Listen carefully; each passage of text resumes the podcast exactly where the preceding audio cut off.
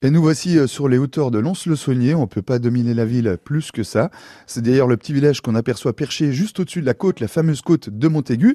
Et on est à l'intérieur des celliers des Chartreux qui sont devenus une cave. Et quelle cave? Vous pouvez euh, vous en rendre compte sur euh, francebleu.fr évidemment. La cave du domaine de Jean-Étienne Pigné qui travaille en biodynamie. Jean-Étienne, merci de nous recevoir dans une cave qui n'a pas son pareil, j'imagine, dans la région. Quoique, il y a le château d'Arlay par exemple aussi. Mais n'empêche. Mais c'est un château. Nous, on était un monastère, en fait. Et ça change tout Voilà. Ah oui, parce qu'il y a quand même la présence monastique. Et euh, les moines, en fait, avaient construit euh, ce bâtiment, mais déjà pour faire leur vin. C'était déjà une cave depuis le XIIIe siècle. Et euh, les moines chartreux euh, avaient des vignes à Montaigu, faisaient donc euh, leur vin ici dans ces vieilles caves voûtées. C'est la situation du village qui explique les coteaux et la vigne Oui, tout à fait, bien sûr. Oui, oui, bien sûr, tout à fait. Parce que coteaux exposés, parce qu'il fallait. Bien sûr, il y avait des très bonnes C'est un substrat marneux qui était extrêmement joli et très bien fait à Montaigu.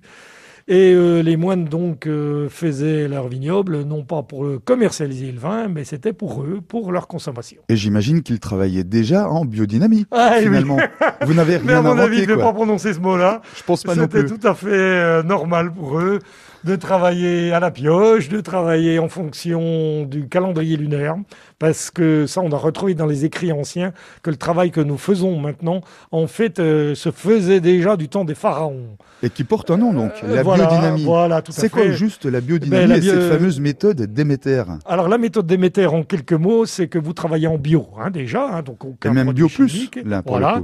C'est que nous tenons compte des mouvements lunaires et planétaires. Et en plus, donc, nous utilisons des préparats. c'est pas une question d'ésotérisme, hein, Ah non, non, pas du tout. Non, non, non, c'est vraiment travail... les, mouvements euh, des, des, astres. Voilà, tout à fait, qui ont une influence sur le travail que nous faisons dans les vignes. Comme les marées, hein, l'exemple facile, c'est les marées.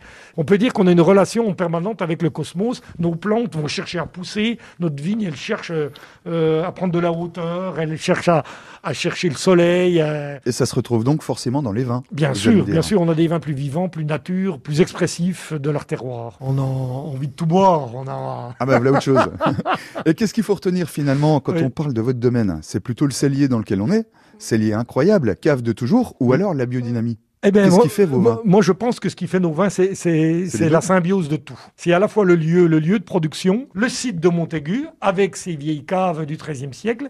Il y a une, une symbiose qui se crée donc en, entre la vigne et la cave. Ce qui fait aussi le patrimoine, évidemment, de la Franche-Comté. Merci.